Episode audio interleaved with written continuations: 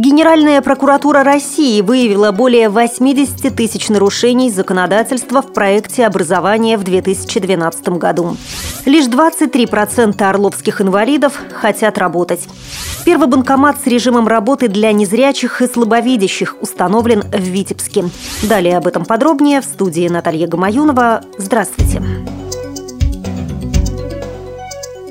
Генеральная прокуратура России выявила нарушение бюджетного законодательства, правовых норм о размещении заказов, а также многочисленные случаи несвоевременной выплаты надбавок классным руководителям и обнаружила множество школ, где не было необходимого оборудования. Выяснилось, что ряд школ не оснащены должным образом, хотя бюджетные деньги и были выделены. Также прокуроры выявили случаи злоупотребления при расходовании бюджетных средств на капитальный и текущий ремонт зданий. В десятках регионов регионов России прокуроры столкнулись с ситуацией, когда классным руководителям не выплачивали положенную им надбавку к зарплате, отмечает пресс-служба ведомства. Выявлены также и нарушения прав детей-инвалидов на дистанционное образование. В частности, прокуратура Приморского края подала иск в местный департамент образования и науки. В ряде школ зафиксированы нарушения в сфере организации детского питания, сообщает Генпрокуратура. Также руководство некоторых образовательных учреждений не ограничило доступ школьников к информации, причиняющей вред их здоровью и развитию. По результатам проверки сотрудники Генпрокуратуры в 2012 году опротестовали почти 3 тысячи незаконных правовых актов, внесли более 10 тысяч представлений и объявили предостережение примерно одной тысячи должностных лиц.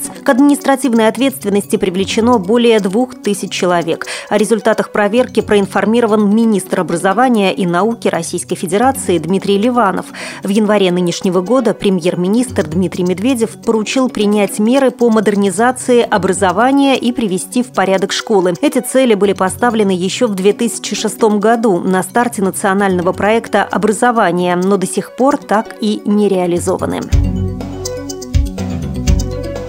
Управление труда и занятости Орловской области обнародовало данные социологического опроса, проведенного в регионе среди жителей с ограниченными физическими возможностями. В ведомстве пояснили, что опрос проводился с целью выявить потребность граждан с ограничениями по здоровью в получении постоянного рабочего места и в открытии собственного дела.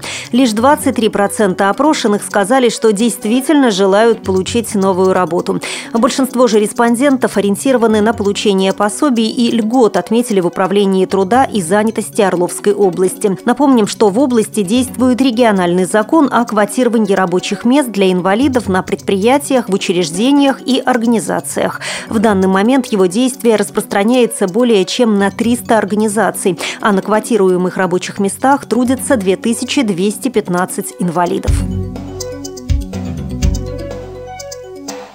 Первый банкомат с режимом работы для незрячих и слабовидящих заработал в Витебске. Он установлен в районе, где проживают и работают инвалиды по зрению. Отличительная особенность банкомата – специальное гнездо для подключения наушников, трансляции звуковой пошаговой инструкции для слепых и экран с особым цветовым разрешением и крупным шрифтом для удобства слабовидящих. В остальном это такой же банкомат, как и все остальные, и пользоваться им могут все желающие, прокомментировали сотрудники банка. Это второй банкомат для незрячих и слабовидящих, установленных в области по социальному проекту создания безбарьерной среды. Первое устройство появилось в Орше в 2012 году. Финансирование и практическую реализацию осуществил Беларусьбанк. По словам специалистов, после анализа востребованности подобных устройств банк будет рассматривать целесообразность их установки и в других районах области. Вы слушали информационный выпуск.